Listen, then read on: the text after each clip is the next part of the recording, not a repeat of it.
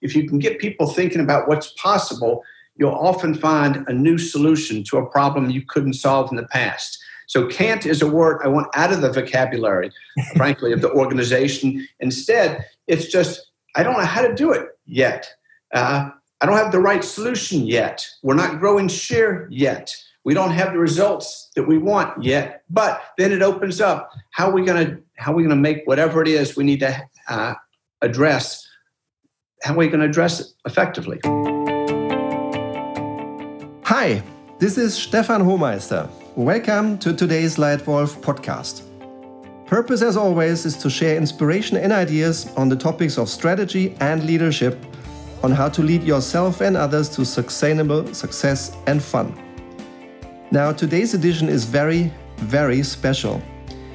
Throughout my career, I've had 16 different bosses, and I was blessed to have worked for and with many successful leaders. Today, I have the huge pleasure to have a conversation with a man who left a great mark on my life, who was my boss for three years, a man for whom I would walk through fire. It's my pleasure to introduce David Taylor. Dear David, in the name of about 10,000 regular listeners and possibly a six digit audience today, including current and former P&Gers, a warm welcome to the Lightwolf podcast. Thank you very much, Devin. It's a pleasure to be here, and it's a pleasure to have the opportunity to talk with you again. Great. David enjoys a tremendous career in, in, the consumer goods industry and holds one of the most influential roles in the corporate world. For five years, he has been leading Procter & Gamble, a company whose products are in the homes of almost 5 billion consumers right now.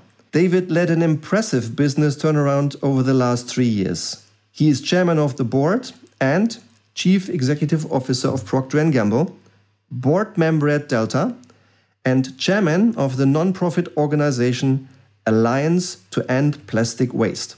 At least as significant as his business achievements has been David's success in addressing the world's most pressing societal issues, including being a good citizen in the communities where P&G operates.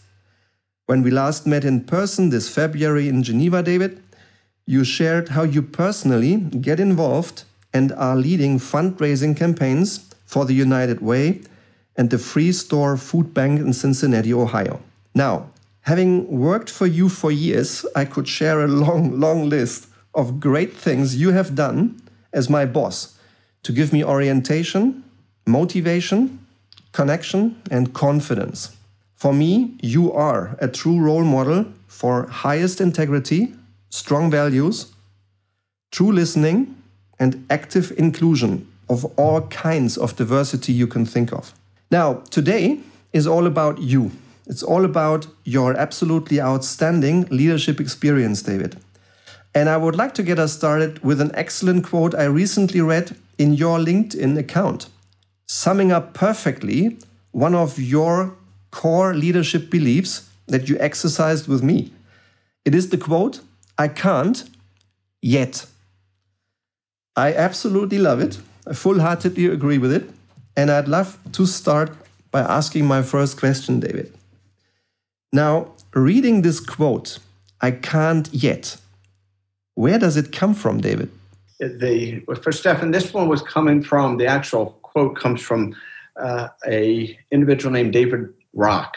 Uh, Dr. David Rock teaches a course called Growth Mindset, and it's one that I really like. And arguably, it's been my mindset for many, many years, but he puts it in such an elegant way. And it's just about helping people have a mindset to see opportunities versus a fixed mindset that frankly sees barriers. And all of us in different settings have a fixed or growth mindset. But the whole point is, many people say they can't. And what it does is it closes down creativity. Instead of finding solutions, you've kind of given up. And if you can flip it and add one word, when someone says, you know, you've got a tough task, I can't do that, you say, yet. What it does then is it triggers the thoughts. Well, if it's yet, that means I probably can. I need to think of new options, new alternatives to find a way to address that challenge. And, and it opens up, frankly, the mind. There's even work done uh, understanding how the brain operates. And if you can open doors, then people start thinking of new options. And what I want in our company, and frankly, in any uh, area or group that I work with is for all of us to be open minded and see possibilities. Barriers are always in front of us. Many people focus on the barrier and it stops them. That's the can't. Instead, if you can get can't out of the vocabulary and say, I can't do it yet, or I don't know how to do it yet, then all of a sudden you or others, you can engage others into thinking of alternatives or options to address the issue. And it opens up possibilities. And as you know, in a company like P&G, where we're blessed with so many smart, talented people, if you can get people thinking about what's possible, you'll often find a new solution to a problem you couldn't solve in the past. So can't is a word I want out of the vocabulary, frankly, of the organization. Instead, it's just, I don't know how to do it yet. Uh, I don't have the right solution yet. We're not growing share yet. We don't have the results that we want yet. But then it opens up. How are we going to how are we going to make whatever it is we need to uh, address? How are we going to address it effectively? Yeah, I love it. You've done it with me by just putting me into assignments that were always a little bigger than at first I thought I'd be able to handle. But I just felt you trust me. So that gave me confidence to just rock and roll and run the assignment. What are the little things you do in your daily work to really broaden, share, and promote this mindset? Well, first, you start with very talented people, and you know yourself and frankly many other people I've had the opportunity to work with have tremendous capability. We hire people that have a history of achievement. And then they come into a new setting. And again, many times they haven't addressed that specific issue or worked on that brand or that brand country combination, uh, yourself included. But if you look at the talent, the skill, the capability, the ability to work with people and lead, then it's a question just focusing it and recognizing if you're not a little uncomfortable, you're probably not growing. And, and certainly with, with individuals like yourself, when you give someone a broader responsibility than they think they can handle, but support them and trust them, and what happens almost all the time is they grow into the opportunity. And they also see that they can't address it without some help.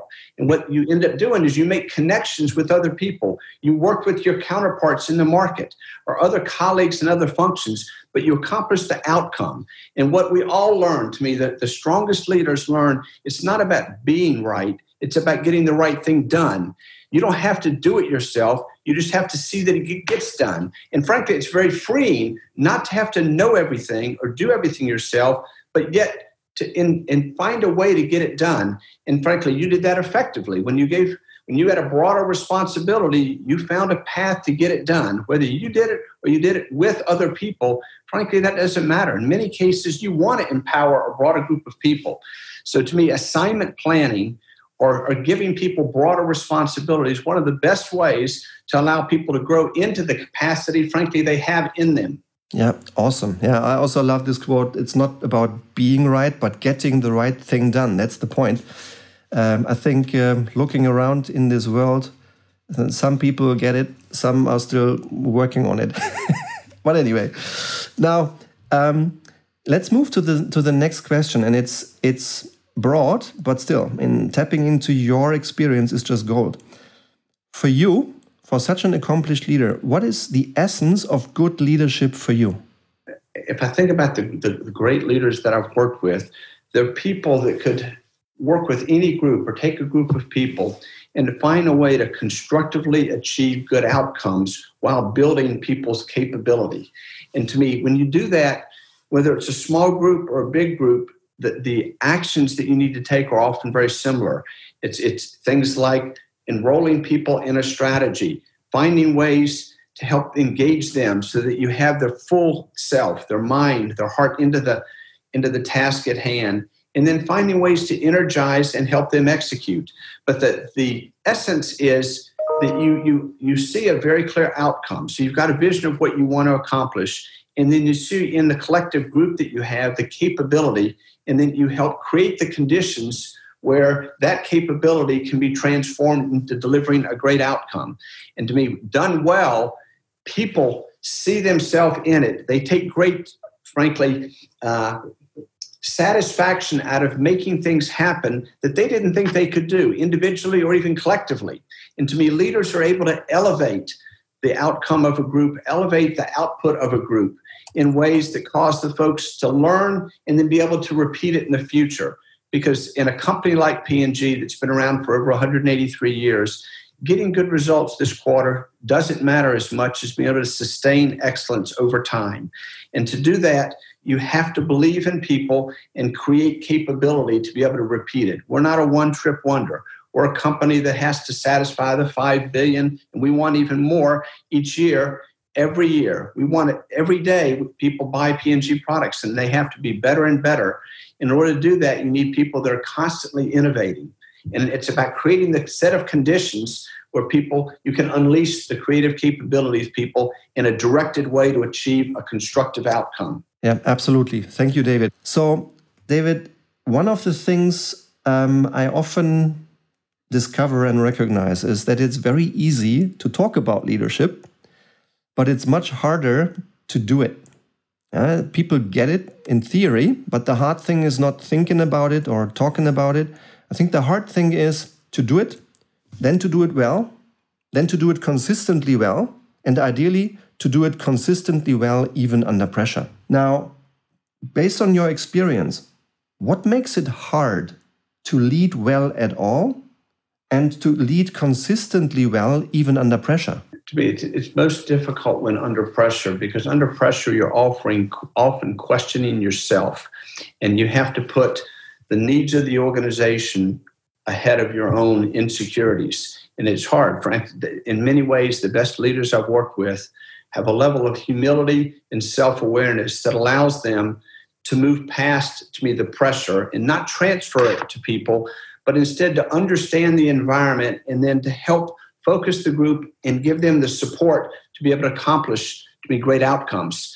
My view has been for years that in times of great pressures when you need to give the greatest support to the organization when times are good is when you can turn up frankly and not pressure as much of the expectations but when others are feeling the pressure. To me it closes down creativity and you don't get the kind of solutions that deliver great outcomes.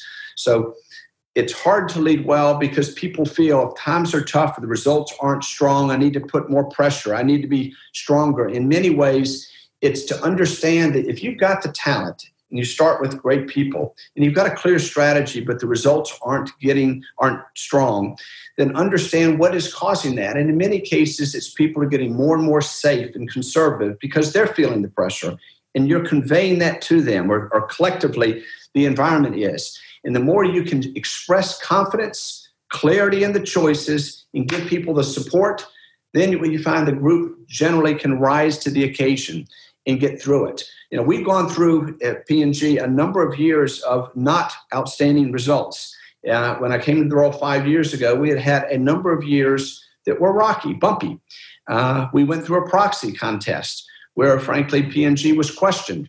But if you step back and you have the belief in your people, a very clear strategy, then it's about mobilizing the people in order to focus on those things within our control and make sequential progress. Don't overpromise, but support your people. And what happened was the P&G people stepped up and they stepped forward and started delivering better and better. Each semester was better than the previous.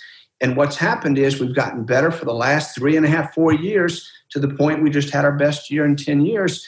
And it's because of the P&G people have the capability Collectively, the leadership needed to clarify the strategy, and that was really important. A clear set of choices that, when taken together and executed well, would win in the marketplace. Once we had that, we had to work with the organization to address things that were getting in the way. And when the pressure was significant and intense in a proxy contest, the last thing they needed was more pressure from the top. What they needed was clarity and support and confidence to move forward. And that's what collectively to be the leadership team did. I give the credit to the P&G people and the broad leadership that worked together to have confidence in the people, understand and bring the strategy to life in a way that served consumers and worked with our customers in a way that was mutually beneficial. Yeah, yeah, awesome. I can just echo this, David, from my own time with you particularly when I'm working with in transformation projects and helping leadership teams of, of companies to transform to the right next level of their leadership capabilities, one of the things I share is, is my own beliefs, and it includes energy. And it's both in the positive sense, i.e., creating energy, creating positive energy, but also helping organizations to reduce stress. And again, it's an opportunity where I often cite you because whenever I came into your office, I came with a certain energy level and I always left it with more energy than coming than going in. Yeah? And I've never seen you stressed. Uh, you may be stressed because it's human, but I've never felt it. Yeah? And like you say, humans mirror human behavior. And one of the things I always enjoyed is you never increased the stress, you always tried to take it out. And I think your analogy of businesses and organizations in trouble stressing out themselves is a great one, where, in my view, some people tend to just share stress and increase the problem, while I agree with you, the right thing is to do the exact opposite to take stress out of it. Yeah? Awesome. And the other thing that I do see in this, which I think is really important, is in stressful times or when, when the results aren't strong or somebody's behavior is not right, some individuals attack the individual and they hit the person's self confidence instead of addressing the behavior and helping somebody change the behavior, but believe in the individual. You can be a talented leader that made a mistake, and we can talk about the behavior that led to the mistake and how we can change it. Or I can say you're not a good leader.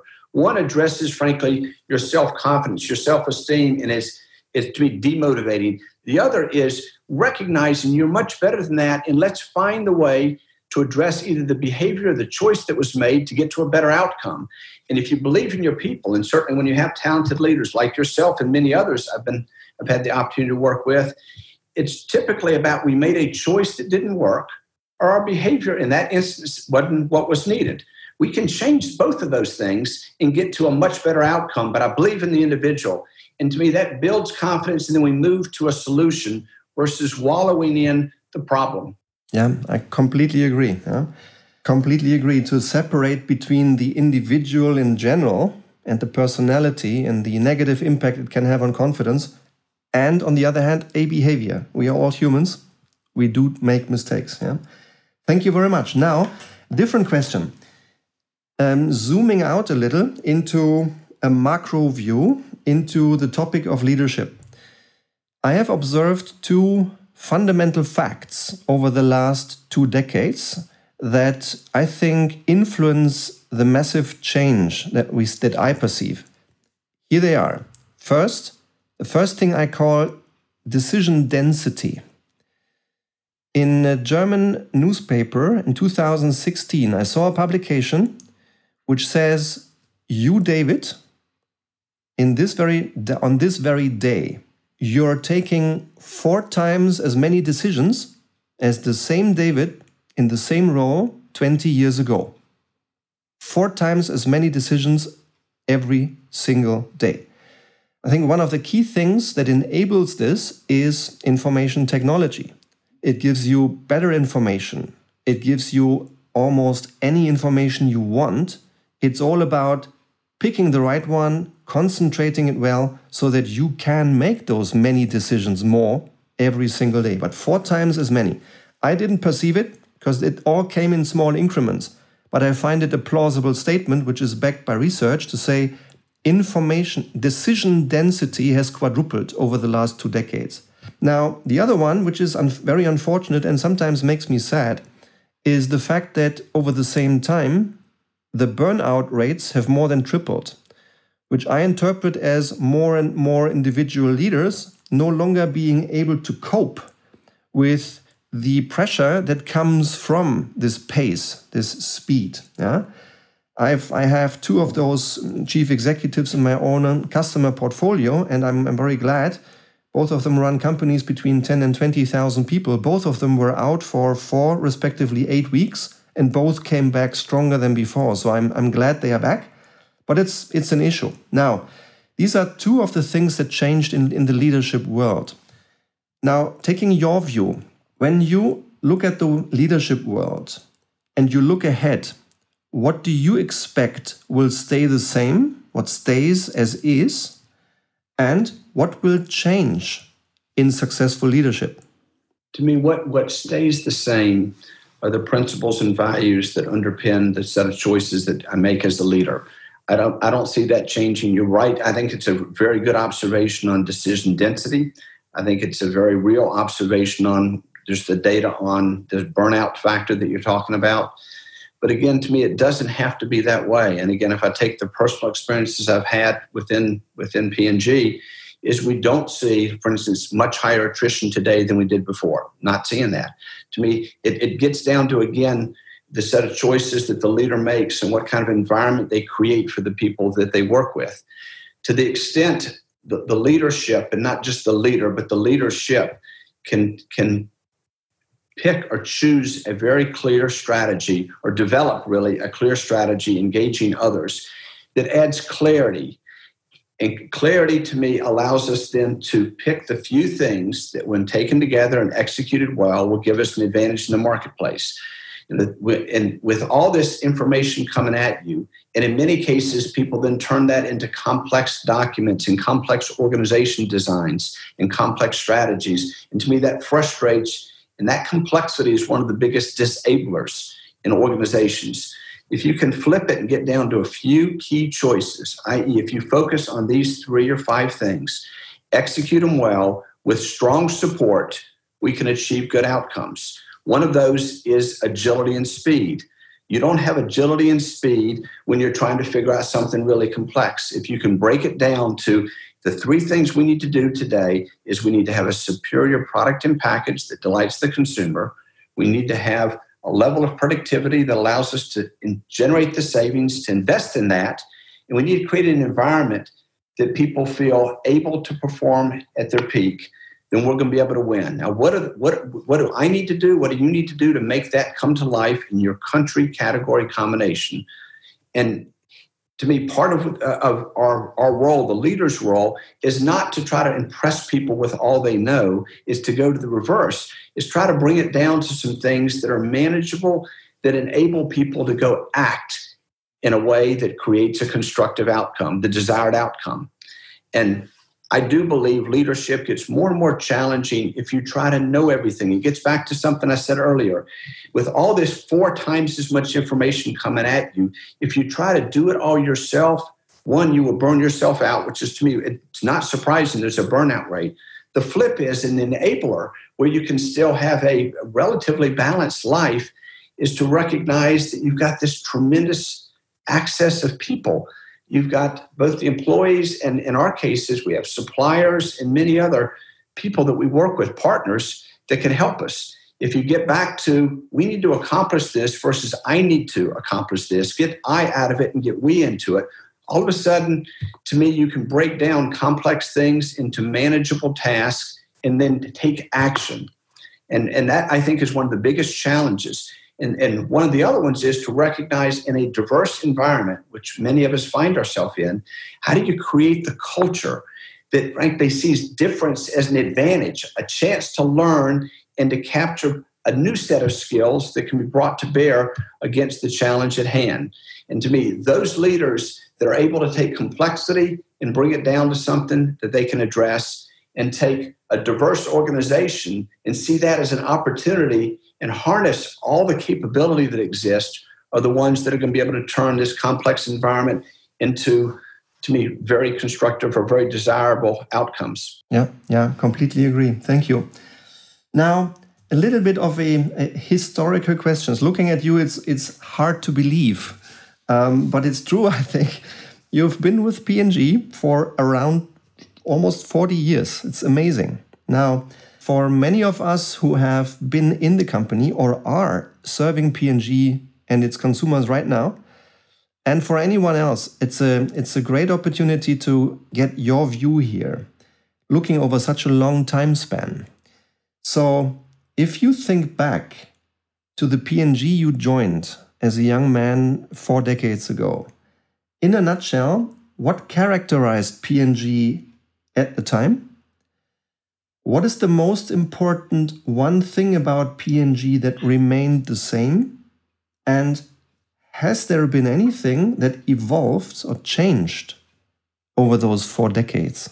The, the, the, short answer is what's remained the same are two things our purpose, values, and principles, and a focus on serving the consumer. When we do those well, then we tend to stay focused and, and our belief is the two things you must have to do that well is great people and great brands. Because people are the frankly the greatest resource to bring it to life and the brands are articulation to the consumers we serve. Because ultimately that's all they see. They see the brand that they buy and the experience they have.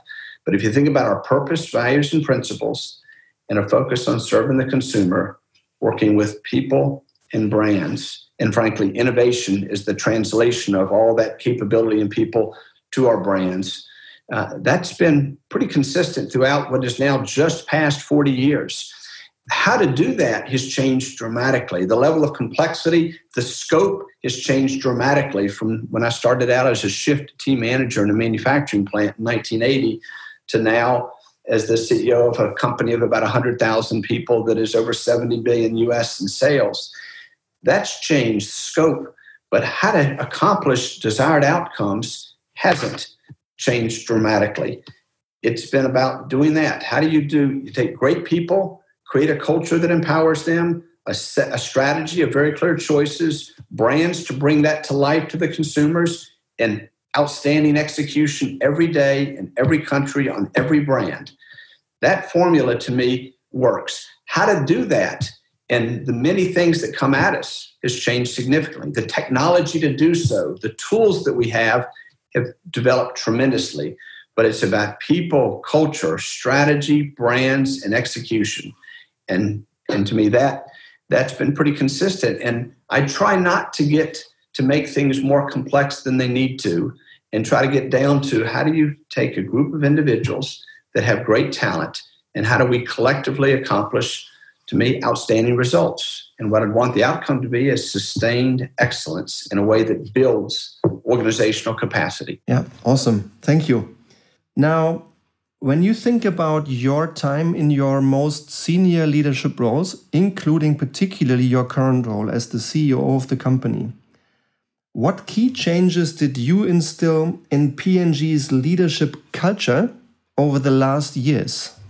Uh, there are a few areas that I, that I believed, and frankly, collectively, the leadership team I worked with believed needed to change. We had over time, and if you go back a little walk down history, through 2000 to 2010, and frankly, up to even 2000, we had acquired a number of brands. We were up to, if you take about 2014, we were up to maybe 17 categories, almost 200 brands, over 100 countries, and our results weren't outstanding. Uh, in fact, they weren't strong in our, our, our industry. And so the first choice that was really made by my predecessor was to start to focus the portfolio to 10 categories, about 65 brands. Then, as I was coming in, the next challenge was now that we had a focused portfolio, we had to address to me a couple fundamental issues. One, we had become too centralized to try to manage all of those brands. So, number one was to decentralize to some degree and get to a better balance. And, and that included and one of the fundamental changes is pick one organizing principle for our company. Stefan, you remember when you were with us, we had businesses, we call them global business units, we had market teams, and we had functions. And all of them had, quote unquote, a lot of power and decision space, and there was a lot of negotiation. The functions managed talent, the businesses had profit, but the markets had the sales force. And there was just a lot of internal work to make things happen. And we said, we're going to pick one organizing principle, and that's the business. We will organize the entire company around the business. We move talent planning into the organizational unit. You didn't have to get the approval of the functional leader. You wanted their advice and their mastery, but we one organizing principle is one of the fundamental changes we made. And to me, because we needed to have agility and clarity, we needed all this great capacity to turn their capability to win outside, not to be negotiating inside. That was one. Now, to enable that, the next change we really had to make was we needed disaggregated data. Instead of what is the global baby care share, I want to know what Pampers is in Germany this quarter. And then we can get down to what specifically to address on that specific brand. So the reports that I got, instead of having this aggregate data, I wanted to have the top 50 brand country combinations every month that I could see who was growing share, is growing household penetration, any change in the price environment, is the market growing? So you can start to get to very specific questions because we needed to get accountability back at the level it needed to be, which is the people that were closest to the consumer and the customer. So now, if you've got a focused portfolio, and then you've now got an organization that's more agile, you've got information systems that allow you to see that and ask questions and recognize great performance. Then we moved into addressing some of the other issues that were challenging the, the company, which is the level of ex, the level of expectation we had of ourselves. We need to raise the bar, which is our aspirations to be in the top third and, and ideally the best performing consumer product company in the world. And so what's happened is we continue to raise the expectation of what we're capable of. And underpinning all that was a articulation of a strategy that everybody should be able to frankly recite. We understand what it is, and it's very clear. Focused portfolio, superiority across products, packages, go to market, uh, our go to market capability, how we communicate, and value, productivity in every cost bucket, enabled by an engaged, accountable organization. And when we do that, to me, we're able to perform. And if you looked at what's happened, the company's performing. And then we said there was one other thing to keep it dynamic. We said we want to encourage and frankly embrace constructive disruption, which is we have to disrupt ourselves and be better before everybody else. So we looked at each area of our business. How do we disrupt the way we buy media in a way that's constructive that creates value for us and our stakeholders? How do we disrupt the way we do innovation. Instead of big project teams, we want small, fast learning teams, lean innovation. So, this idea of constructive disruption keeps us current in every aspect of our business. Those were the key changes, and we're still working on today. And I think we will be five years from now, and we'll get better and better because we have the people, the strategy, and the culture to make that happen. Yeah, great. Now, I think one of the things you said that is constant is PVPs, purpose, values, principles. And still, I can imagine that particularly the purpose, values, and principles may over time get challenged or questioned by particularly younger people coming into the organization. So, how do you, as the CEO, support P&G in remaining consistently true to its purpose? I think it starts by being very clear at what we stand for. And uh, we have been uh, an outspoken company, appropriately outspoken to me about our belief in our people. Uh, we've been clear about our belief in equality, both in our workforce and more broadly. We want to be a constructive contributor uh, in the society. You may or may not have seen some of the films we've put out that, that share our point of view, and that's certainly elicited a response. But all of those films and what we're doing, frankly, and, and many other aspects that I'll talk about, are just about a deep seated belief that if you can create the set of conditions that allow people to deliver at high levels, they will. And our, our effort on quality is recognizing today that there are differences that different groups or cultures or genders experience. And we're best to acknowledge it than work together to try to create a more equal culture or society. And an example would be if you look at the bias that may exist in many industries, and one of them that we've been working with is advertising. Uh, if the vast majority of the directors and the people behind the camera are men, then you're not getting the benefit of the broad society. So we said we would like to work with companies that have a diverse workforce behind the camera. And when we have people depicted in advertising, we want to depict them in a way that's much more realistic and representative of real life. Uh, and we've tried to do that both in front and behind the camera. We do the same thing in each aspect of our business, but it's the, just the deep seated belief that we hire talented people, and if there's any clear evidence that any group is not developing, then we want to address it. Yeah, cool. Thank you. Now, a little more personal, depending on uh, your own view, your experience, would you mind sharing a tough leadership issue that you experienced and how you solved it? Of course, I didn't solve it, but the, the toughest leadership issue in the last few years uh, was when we had the proxy contest, and broadly, people were, were questioning our company. You'd see everything from big brands are dead to big companies can't compete because we're in an environment where there were startups in almost every one of our categories. Our results weren't strong, and a major investor uh, was challenging the company and was highlighting some of the issues and was making some comments that were certainly getting widely reported. And the confidence of the company certainly was shaken at the time. And so collectively, the leadership got together and said, what are the things we can go do to address that which was in our control? And you, what came out of that is just a rearticulation of the strategy, belief in the company. We went broadly to a wide range of investors. We worked with our board that was terrific in supporting the company uh, and, and moved through that. But it was a challenge that we had to support the company, support the people, reinforce our values, not do things that would be expedient to maybe you know cost control. Somebody asked me at one point in time, you know, Wall Street would love it if you declared you're going to you know reduce 10,000 people. Yeah. Said, We're not going to do that because that's not the objective. Our objective is balanced top and bottom line growth in a way that's sustainable that serves our consumers and customers. Yeah. And we acted that way.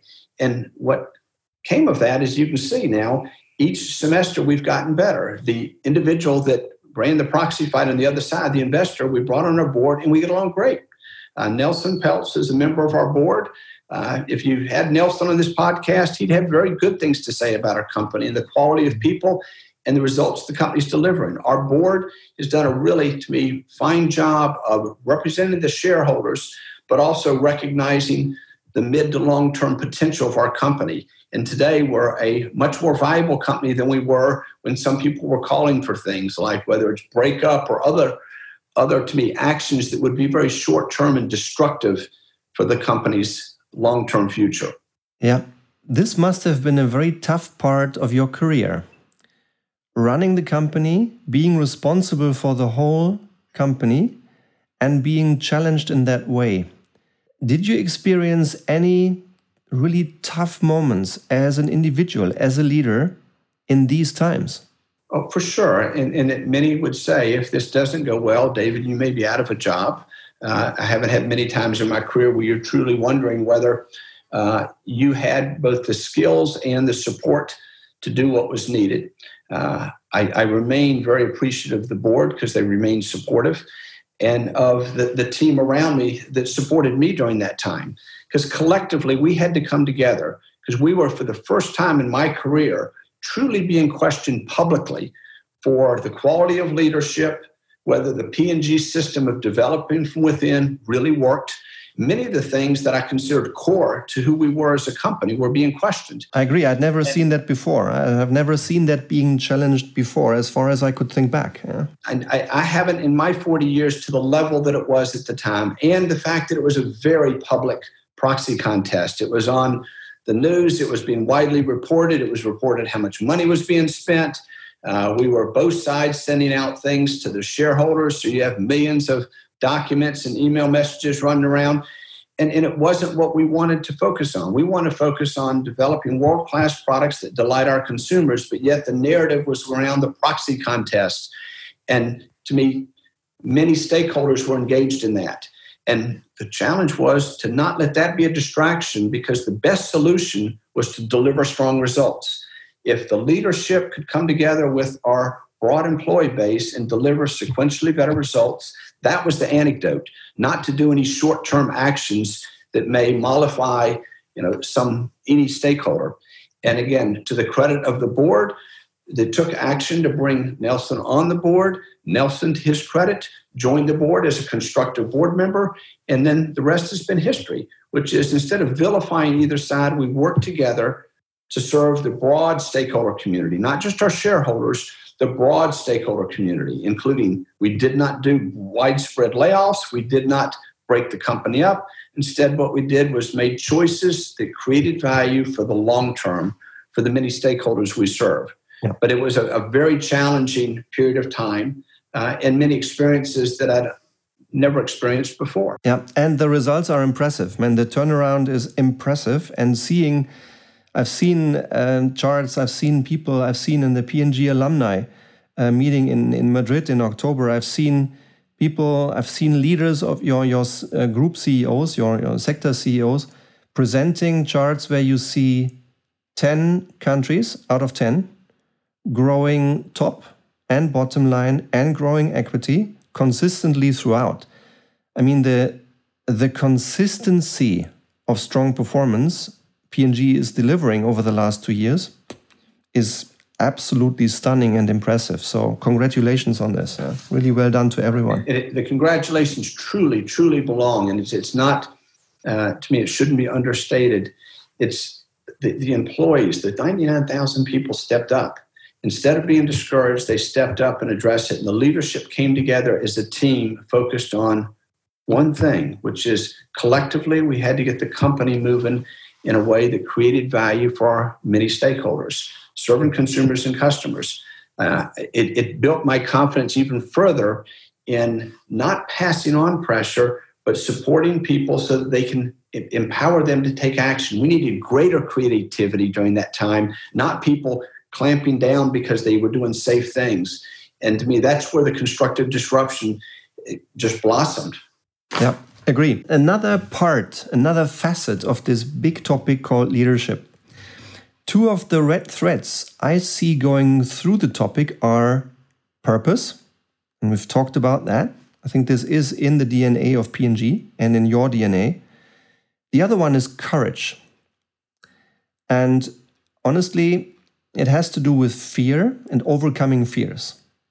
Now, the only people on this planet who scare me are the ones who say, I'm not scared of anything. Uh, if I if I think of my, my elder son Niels, 20 years, he is a mountaineer. He loves uh, mountain climbing. Last year he did 11 peaks of more than 4,000 meters in four days, together with an American friend and a guide. When I asked the guide, "Now, are you scared?"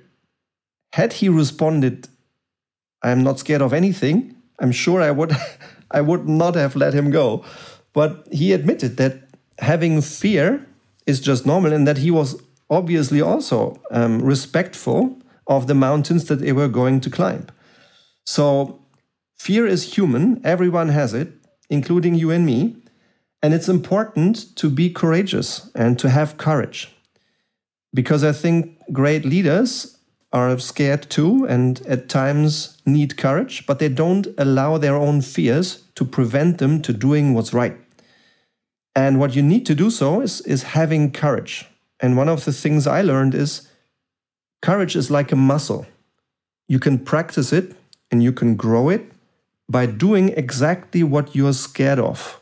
And it's related to your concept of the, the growth zone. Yeah? The comfort zone is when I think I'm, I'm capable of everything already. I'm likely I'm going to succeed, but for sure I'm not growing. Courage is like a muscle you can train. Now, one of the key, the, the highest art, I think, one of the highest arts of leadership is helping others develop more courage, developing their own courage. So, how do you help others develop courage, David? It, it's a great question, and it's one I think again we're all students in. To me, there's a word called encourage to me, which is to give courage to someone else. And, and way the way that I try to do that, and the way that I think is helpful, is to give a level of support and trust that allows someone to take on something that they're they don't believe they can handle, that they may be fearful of. And if you can remove the worst consequence, which is I, I, will disappoint my boss. I will fail. And your boss says, I want you to do this. I'm here to support you. Let's talk about how you're going to approach it. As long as it's a thoughtful approach, then let's go for it. And you've got my full support.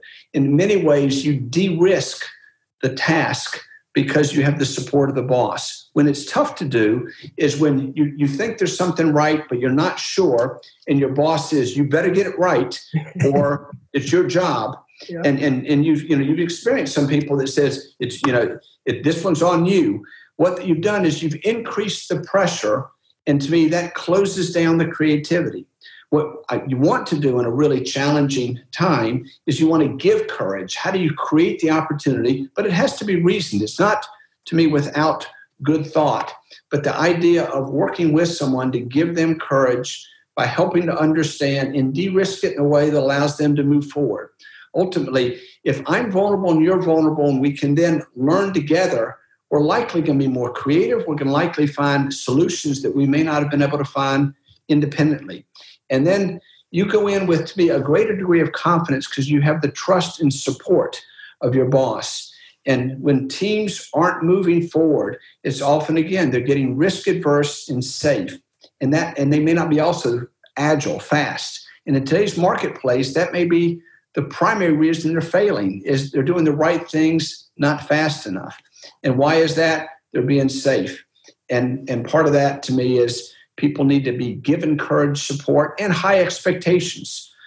And when that happens to me, I've seen countless times of teams then excelling and individuals excelling. Yeah, yeah, thank you. Great segue to, to my next question, because you just said we are doing the right things, but not fast enough. Yeah. I think one of the other observations I make is 30 years ago, my impression was that in the corporate world, we treated money as the scarcest resource. And I'm not naive. Business is about making money, and money still matters today.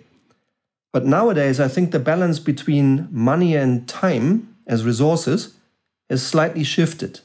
Often, my impression now is that time is the scarcest resource.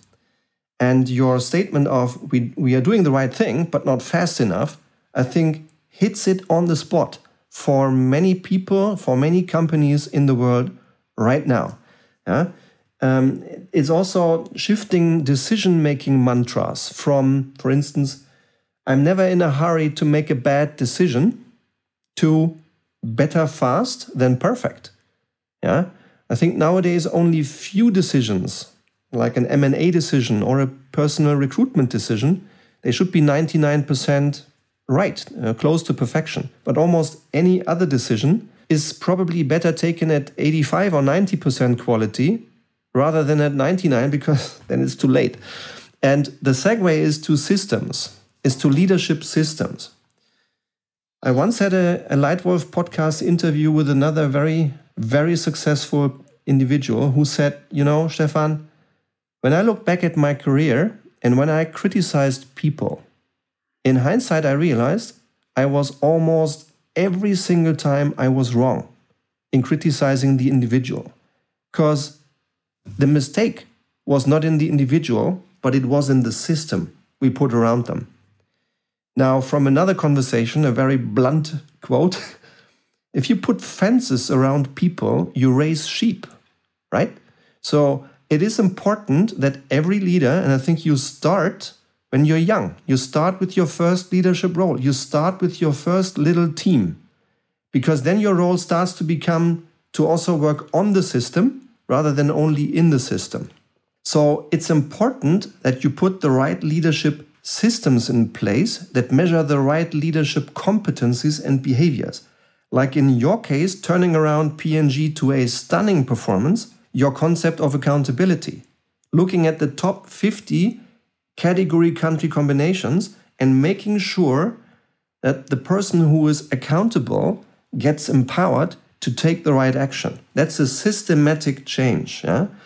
and you get what you measure. Therefore, it is important to put the right leadership measures and the right leadership systems into any company to establish the leadership culture it needs to be still around and to be successful in the future.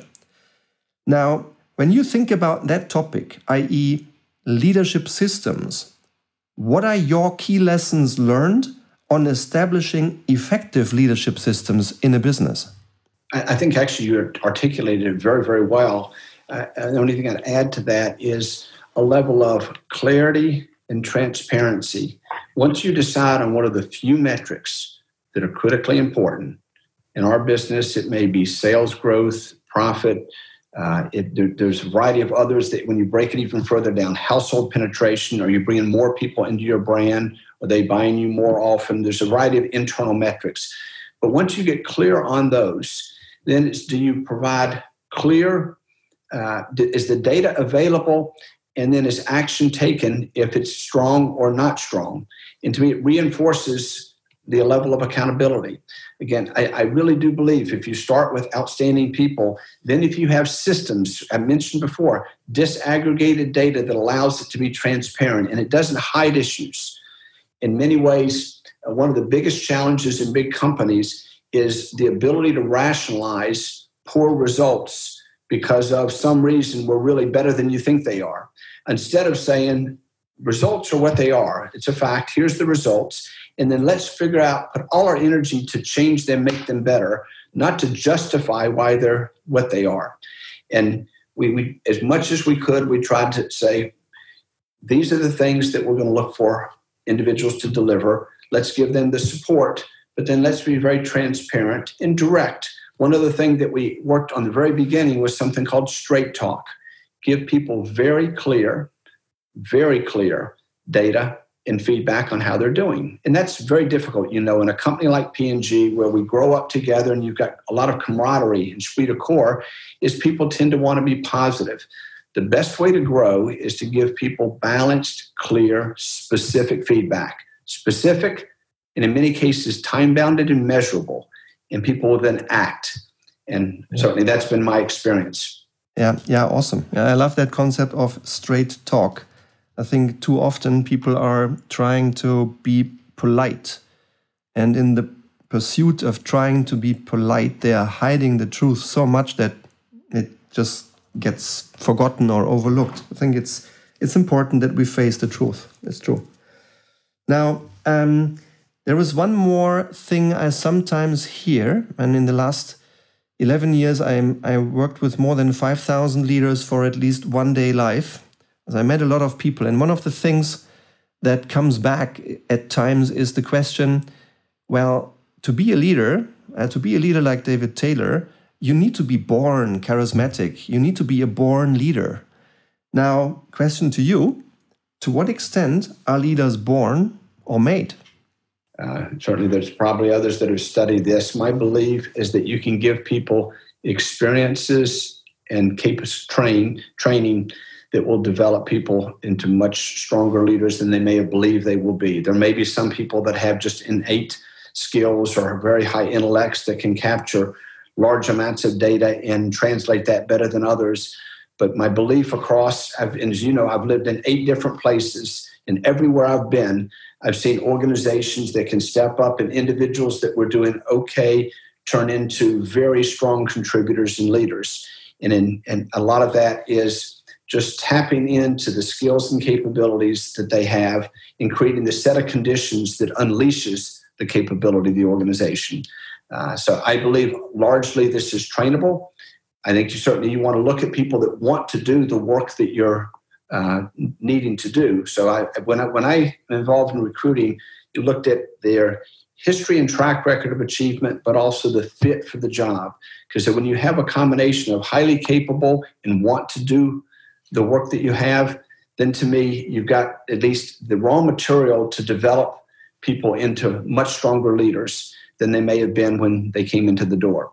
So I believe it's. I think you can develop it. And as you know, P&G has got a history of hiring people and developing folks. You know, look at the number of senior leaders across both the consumer products industry and, or more broadly, industry that have been at P&G for a meaningful part of the career. And almost always, what you hear is they credit the development they got at P&G. So I, I think we put limitations on people way too much. I believe strongly that you can develop and unleash tremendous capability in almost everybody we hire. Yeah, I completely agree. I think uh, the the capability to lead comes from the willingness to lead, and I think almost anyone who wants to lead and wants to become the best leader she or he can be, can improve. And I can only, in, in hindsight, full heartedly agree P&G was an outstanding leadership and management school. Yeah, it's, it's just terrific. Now, my last question, David. You you said you a couple of times during this interview that we are learners in this. So, and, and, I know from having worked with you for three years, you do have that permanent learner's mindset. Huh? But what are the few most effective things you do to develop yourself as a leader? Uh, there's a, a, a, process called integrative thinking that has been uh, it's been best articulated by a guy named Roger Martin, but I think it's it's it describes a lot of my belief and, and how I've developed. I don't have any illusion that when I came into P&G that I had many of the skills and abilities specifically that are needed, but I had the opportunity during my 40 year career to develop the skills and to develop the behaviors that allowed me to take larger roles over time. And the integrative thinking thought is if you and I, first, if I start out in a trusting relationship with you and I, and, and you have a different point of view, instead of me trying to win the argument, if I can take the time to truly listen to you, not, you know, pause to speak, waiting to speak, but listen to you and understand, Stefan, why do you believe something differently? And walk down your ladder of inference and understand the data and facts that you accessed to come to that conclusion. I will learn something and then I will come to a different, they call it a better third way. And out of that, now I've now grown. I had a set, I have got my set of experiences, which are considerable, and the facts that I've learned. But think about it if I can access your experiences and facts, and if I surround myself with people that are different from me, and I can do the same, and it starts with building a trusting relationship where you truly want to learn from someone else. I've had the chance for 40 years to be trained by everybody that's worked with me and for me. If you take that mindset and you think about that, you're going to a Harvard Business School for 40 years because the people around me went to Harvard and Wharton and this school and that school and Duke and you know a great school in, in, in Germany or France or whatever. And instead of trying to win arguments, you try to learn to get to a better third way. And then to me, you're constantly being developed. And to me, it's one of the most powerful thoughts this integrative thinking. Don't win the argument, which is the same notion of instead of being right, do what's right. And for that reason, to me, uh, I'm, I'm not trained in marketing. I'm not a classical marketeer. I'm an engineer by training. But then I moved into the marketing organization. But around me were people that were outstanding marketeers. And then I got to learn every day by people that knew more about marketing or sales or market research or product development. But then I grew. As long as you're willing to learn and listen, truly listen to learn, not listen as in waiting to speak, and you trust that the other person has something of value to add versus I need to win the argument. It's, it's a fundamental belief, which means then you're constantly being trained. You know, every day when I interact with my leadership team, if they go, Have you thought about that? Especially my board. David, have you thought about that? If I haven't, it's their way of saying you ought to, and let's talk about it instead of saying do something different. But then you're constantly learning. So you develop yourself. And then in addition to that, to me, it is right. Whether you read avidly or right now I'm taking a course at a university on, on uh, constructive disruption and uh, disruptive innovation, rather. And, and that's a chance to get more formal education, and that's good. You can do that online. But to me, the most powerful development experiences I've had over time have been with the people that were on the left or right of me or in a small group or having Stefan and a group of people and in Europe running a business and people that understood the country, the culture, the customer far better than I because I parachuted into Europe from Greater China and before that from the US. In each place that I went, I knew less than the people that I was being asked to lead. However, collectively, if I could tap into the, the collective intellect and experiences of my lead team, think about that the collective data that I had available to me. Then it was about can you process it and make a choice and then be clear and transparent in the way you communicate that. If so, you're constantly being developed.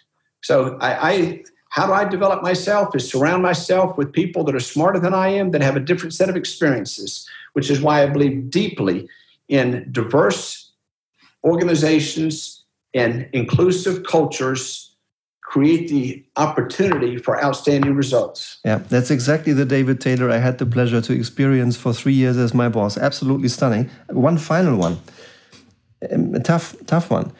Do you know when and how this attitude entered you? Has this always been with you? Has it been from your parents or from the way you were educated? Or has there been a, a magic moment when you suddenly had a powerful thought coming your way. When, when did you adopt this powerful mindset? Uh, it's, it's a great question. It's a hard one. Uh, as long as I can remember, I've always enjoyed being around groups of people. It's interesting. One of the things I went to school as an engineer, and and as I was thinking about what kind of careers to go into, uh, many of my colleagues or, or, or, fellow students in engineering were working on engineering projects, but I wanted to do things with groups of people. I wasn't in the labs, I was in groups of people, volunteering for teams.